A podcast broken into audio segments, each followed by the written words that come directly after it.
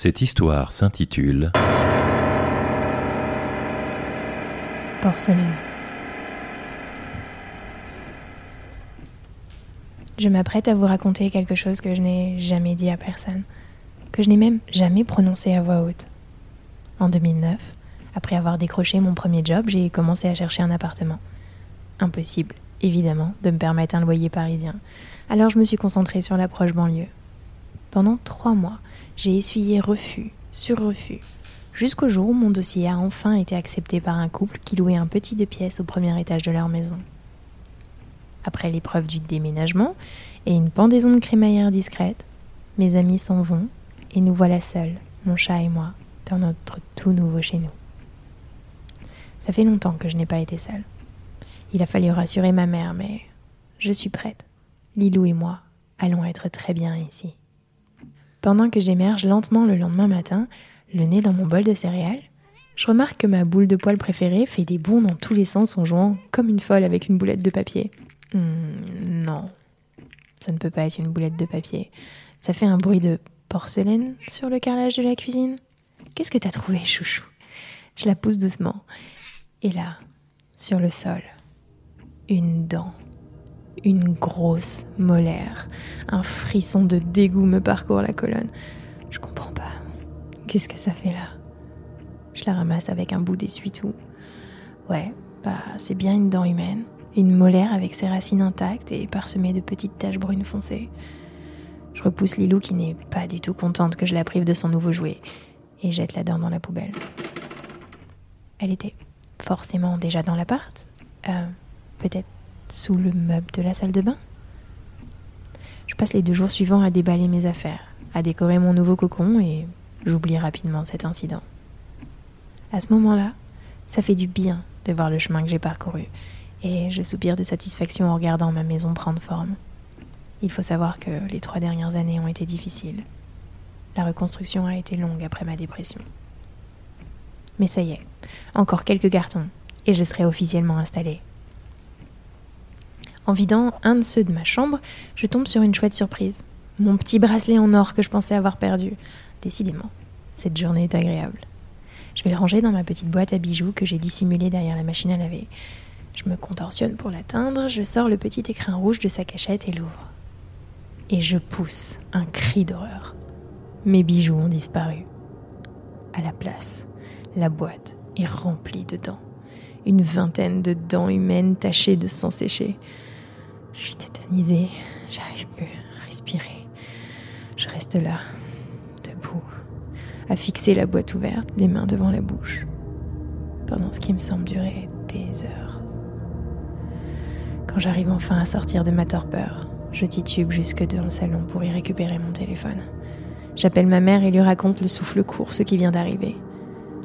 Elle tente alors de m'apaiser et me dit que je suis fatiguée et insinue que je l'ai imaginé, ce qui a le don de m'énerver. Et je retourne, agacée, dans la salle de bain pour prendre en photo le contenu de la boîte et lui prouver le contraire.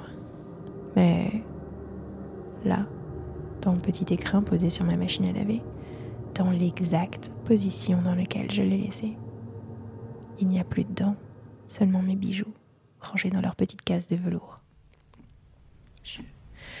Je ne comprends pas, je sais ce que j'ai vu, elles étaient là. Ma mère s'inquiète, peut-être qu'il était trop tôt pour emménager seule, je devrais revenir quelques jours chez eux.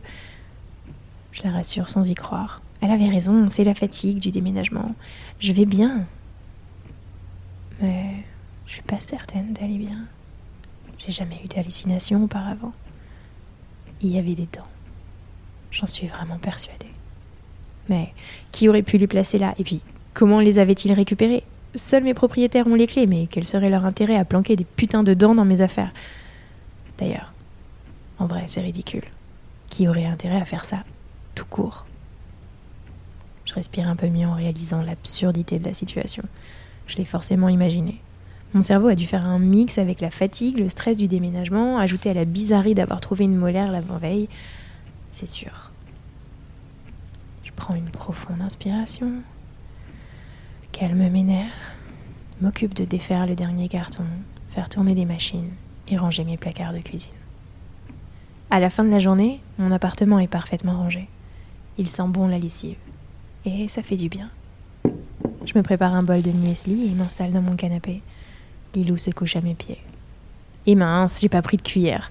Je me redresse doucement pour ne pas déranger le chat. Vais en chercher une dans la cuisine et reviens m'asseoir. Lilou n'est plus là. J'attrape mon bol, m'enfonce dans le canapé et enfourne une grosse cuillerée dans ma bouche. Je manque de m'étouffer, il y a des cailloux dans mes céréales. Oh, sauf que ce ne sont pas des cailloux que je viens de recracher. J'ai un cœur, je crois que je vais vomir. Dans le creux de ma main, quatre dents, quatre incisives humaines. Je vrille, c'est pas possible. Je vide le sol sur la table basse, le lait de coco roule sur le tapis pendant que je fouille à pleine main dans les céréales détrempées. Je me recule, tremblant. Onze dents. Il y avait onze dents dans mon bol. Je comprends pas. Soit je perds complètement la boule, soit quelqu'un dans cette maison me veut du mal. Je vous avoue que je suis pas restée suffisamment longtemps pour le découvrir. Trois jours après, j'ai quitté l'appartement et retourné chez mes parents, prétextant que c'était effectivement trop tôt pour que je vive seule. Je n'ai jamais raconté cette histoire. À personne. J'en ai pourtant fait des cauchemars pendant longtemps. C'était il y a plus de dix ans. Depuis, j'ai quitté la région parisienne et je vis dans une petite maison pas très loin de l'océan et je suis heureuse.